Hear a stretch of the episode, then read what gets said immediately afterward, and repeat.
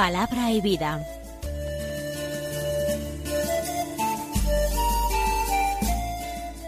Con el Padre Manuel Horta, desde Sevilla.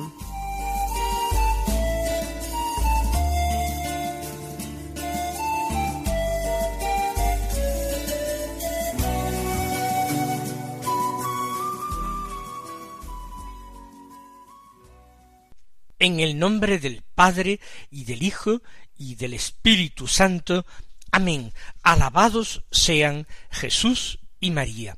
Muy buenos días, queridos amigos, oyentes de Radio María y seguidores del programa Palabra y Vida.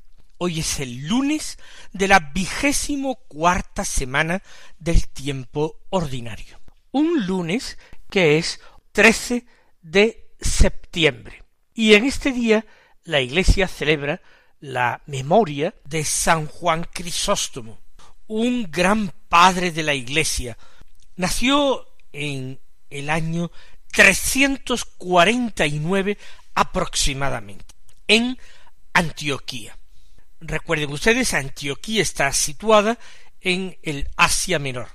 Allí es donde, según el libro de los Hechos de los Apóstoles, le dieron por primera vez a los a los seguidores de Cristo el nombre de cristianos. Él recibió una excelente formación en aquella pujante iglesia, en aquella pujante cristiandad.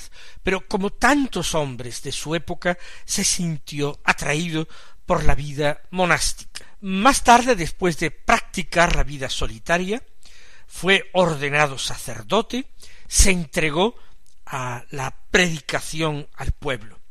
Y en el año 397, según la costumbre a veces de elegir como obispos a monjes o a quienes habían sido monjes, fue elegido obispo de Constantinopla, patriarca de Constantinopla, la segunda Roma. Y allí se empleó a fondo, porque en Constantinopla estaba la capital imperial. Allí, como en todas las grandes ciudades, con numerosas riquezas, con la pompa y el boato de la corte, se habían instalado muchas malas costumbres, no solamente entre los personajes de la corte y los seglares, sino también entre el clero. Por supuesto, él, Juan Crisóstomo, como patriarca, se enfrentó a muchos elementos de la corte imperial, que terminaron haciendo que el emperador lo desterrara. Dos veces fue al destierro. Después del primer destierro consiguió regresar y fue de nuevo desterrado. Finalmente murió precisamente en el destierro, en la ciudad de Comana, en el llamado Ponto, el día 14 de septiembre del año 407.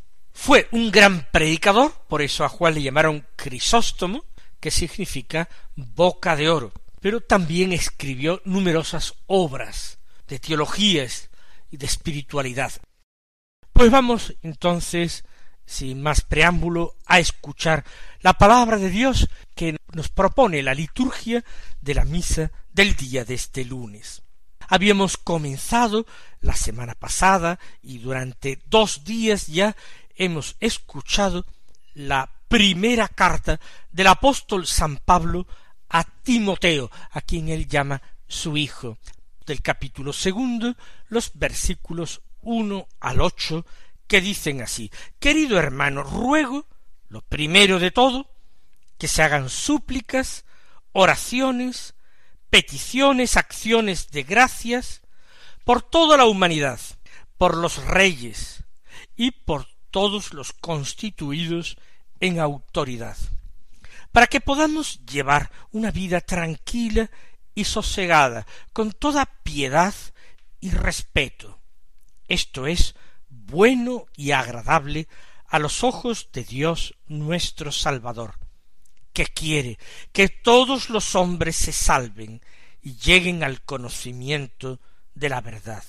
Pues Dios es uno y único también el mediador entre Dios y los hombres, el hombre Cristo Jesús, que se entregó en rescate por todos. Este es un testimonio dado a su debido tiempo para el que fui constituido heraldo y apóstol. Digo la verdad, no miento, maestro de las naciones en la fe y en la verdad. Quiero pues que los hombres oren en todo lugar, alzando unas manos limpias, sin ira ni divisiones. Pues una vez eh, en el primer capítulo de la carta, exponiendo eh, las cosas principales, eh, presentándose a sí mismo, nombrando al destinatario, bendiciendo a Dios y, y al mismo destinatario, ahora empieza el cuerpo de la carta, el tema. Y el tema son consejos que Pablo, mucho mayor que Timoteo, le da a su hijo querido Timoteo para que pueda gobernar bien como pastor la comunidad de Éfeso, gobernarla, enseñarla y santificarla, porque ese es el triple oficio del pastor que es imagen del buen pastor Cristo. Nuestros pastores, nuestros sacerdotes y obispos tienen esa triple misión confiada por Cristo. Gobernar la comunidad, santificar la comunidad y enseñarla. Por tanto, eh, así tiene que actuar Timoteo y Pablo le da consejos. Y el primero dice, ruego, lo primero de todo, la oración, que se hagan súplicas, oraciones, peticiones y acciones de gracias. Está hablando de distintas formas de oración.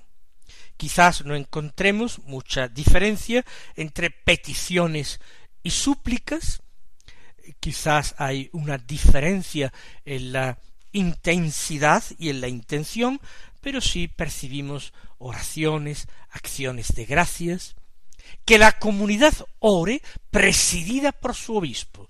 Aquí no se trata sólo de la oración de un cristiano particular, que tiene su valor y su importancia, pero mucho mayor valor y mayor importancia tiene la oración de la comunidad entera de la iglesia presidida por el pastor.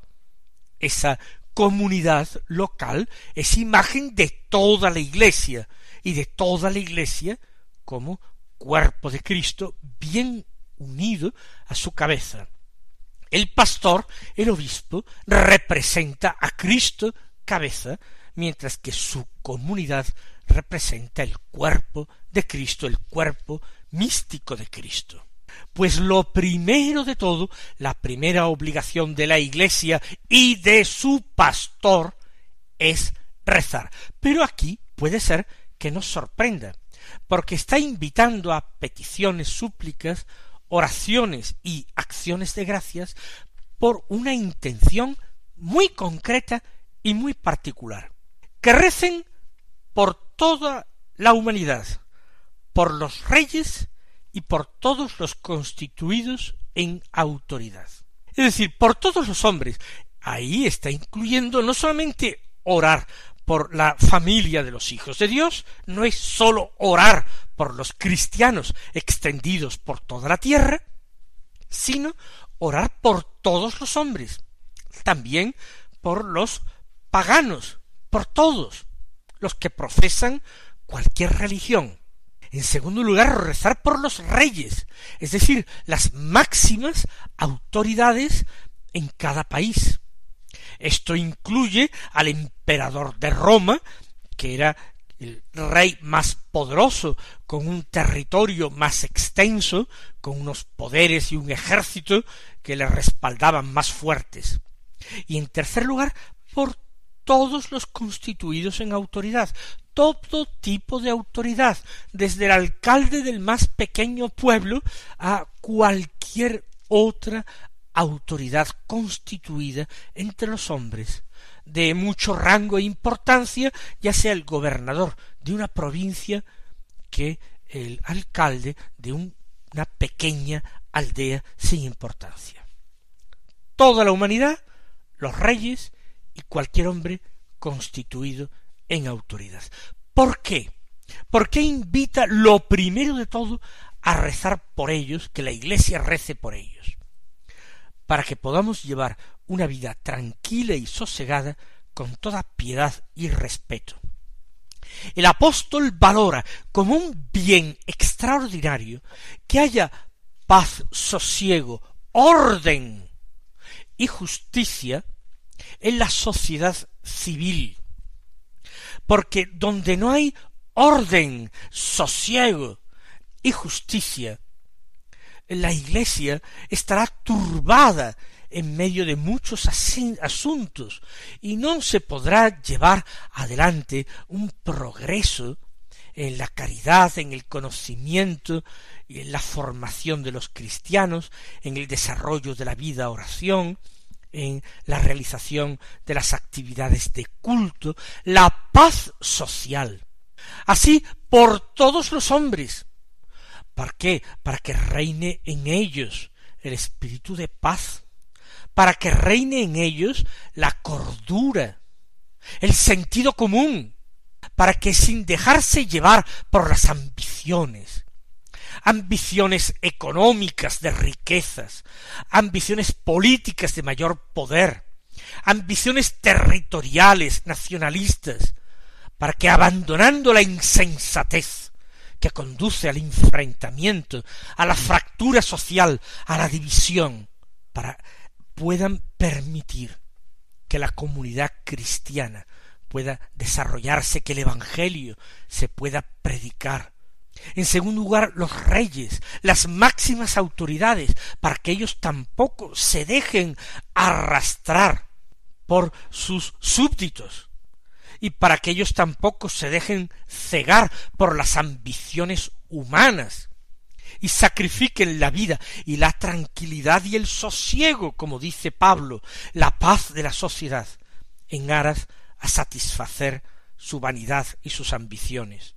Y en tercer lugar, por todas las autoridades, porque todas estas autoridades inferiores tienen que colaborar con las autoridades superiores, someterse a ellas, como el cuerpo entero y sus miembros se someten al gobierno de la inteligencia de la razón del hombre.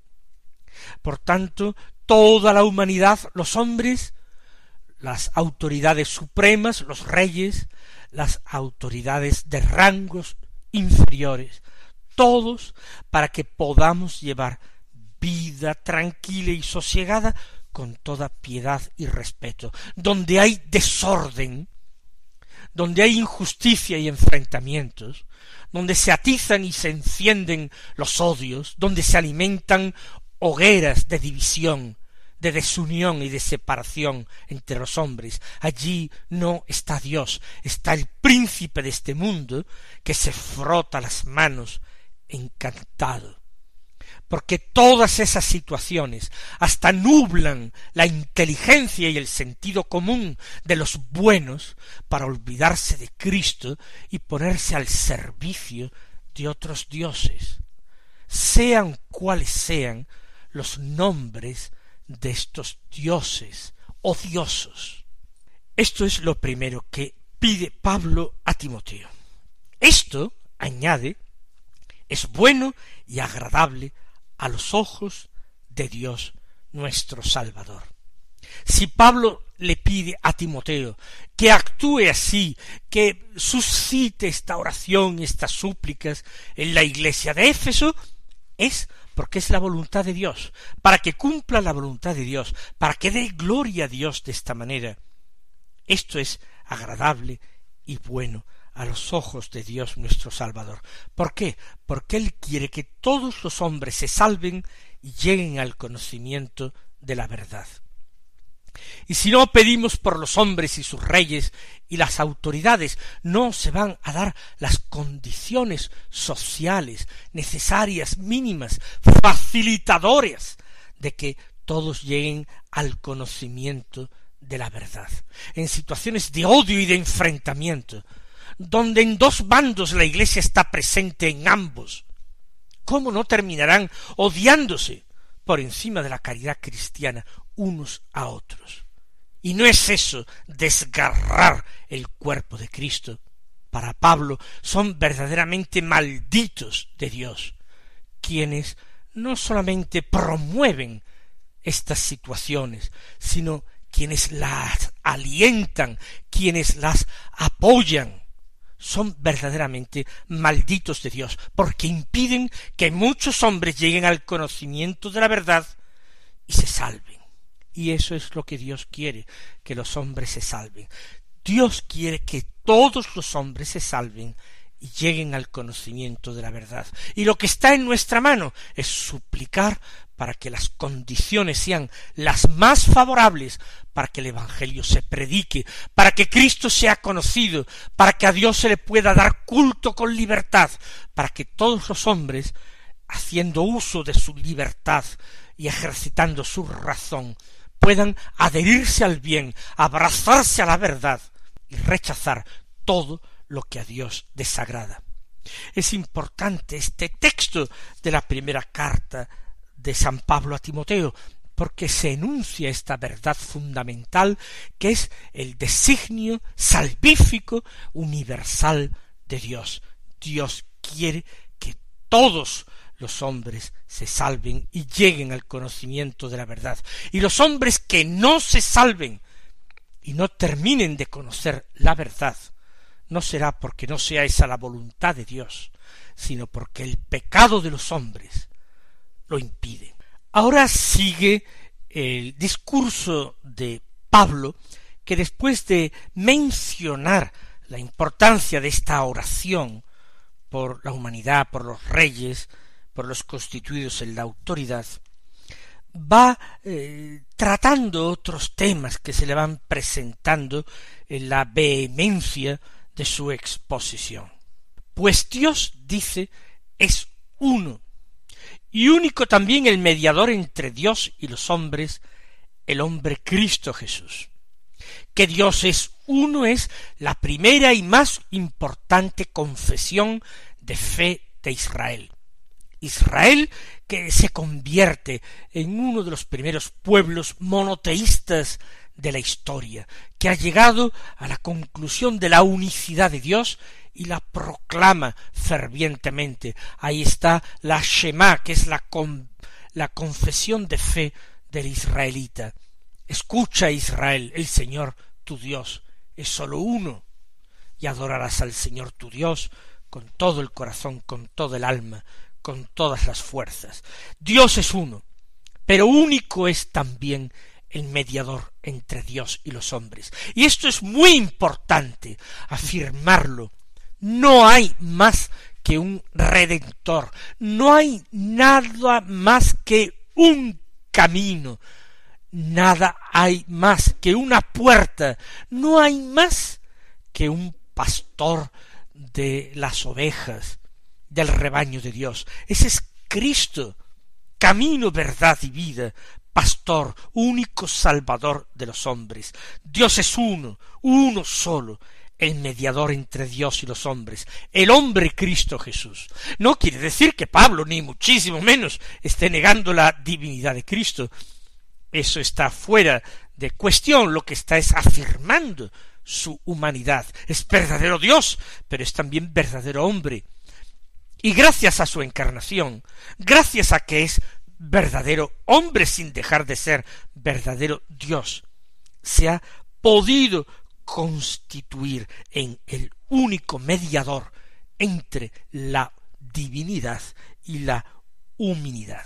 Él se ha convertido en el pontífice, en el creador de un puente entre eh, las dos realidades, la divinidad y la humanidad.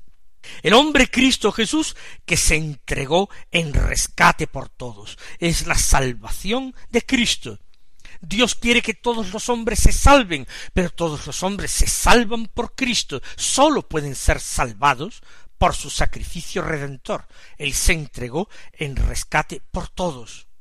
Y esto, que hay un solo Dios, que Cristo es el único mediador y redentor de los hombres, él que se entregó a sí mismo por su sacrificio redime a los hombres, se constituye en pontífice de nuestra fe, en unión de la humanidad y la divinidad que Él reúne en sí mismo en su propio ser encarnado.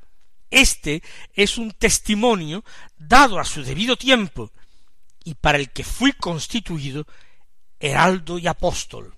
Fíjense con cuánta insistencia Pablo sigue reivindicando su carácter de verdadero apóstol. Ya lo ha dicho en el primer capítulo, en su presentación, ya lo ha dicho en muchas otras de sus cartas. Yo fui constituido heraldo y apóstol. Heraldo es el que anuncia algo. No se lo inventa, no lo crea, solamente lo vocea, vocea una verdad que viene de otro. Pablo es el vocero de Cristo porque esta verdad tiene que ser anunciada hasta los confines del mundo. Por tanto, para dar testimonio en su debido tiempo, en la plenitud de los tiempos, de estas verdades sagradas, yo fui constituido heraldo y apóstol. Y dice, digo la verdad, no miento.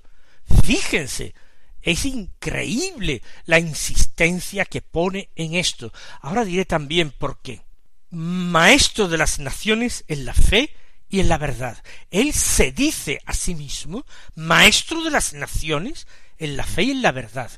Está faltando a la humildad, a la modestia San Pablo, cuando se está eh, reivindicando como maestro de las naciones en la fe y en la verdad? No, no lo está haciendo.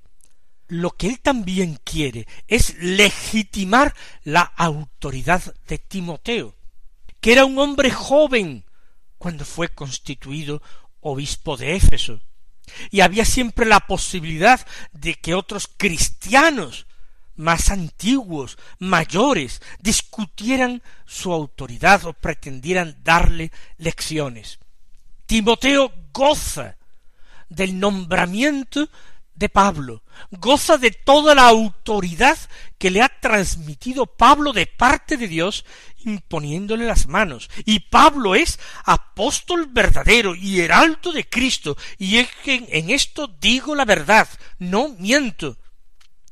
Y es maestro de las naciones, porque es apóstol de los gentiles. Las naciones a que hace referencia a los pueblos gentiles, a los pueblos paganos. Maestro de las naciones viene a ser lo mismo que apóstol de los gentiles, en la fe y en la verdad. Quiero pues, y con esto termina este texto de la carta que hoy se lee, quiero pues que los hombres oren en todo lugar alzando unas manos limpias, sin ira ni divisiones. Fíjense, vuelve al comienzo de la carta cuando lo que manda es que se hagan oraciones por todos los hombres, reyes y autoridades. Pues quiero que los hombres todos oren en todo lugar, en asamblea litúrgica y con su oración personal individualmente. Todos tienen el primer deber de orar. Para orar, alzar manos limpias. No podemos orar desde el pecado, sin ira de divisiones, nada de cólera, nada de coraje, nada de divisiones. Manos limpias, manos unidas. Mis queridos hermanos, que el Señor os colme de sus bendiciones y hasta mañana si Dios quiere.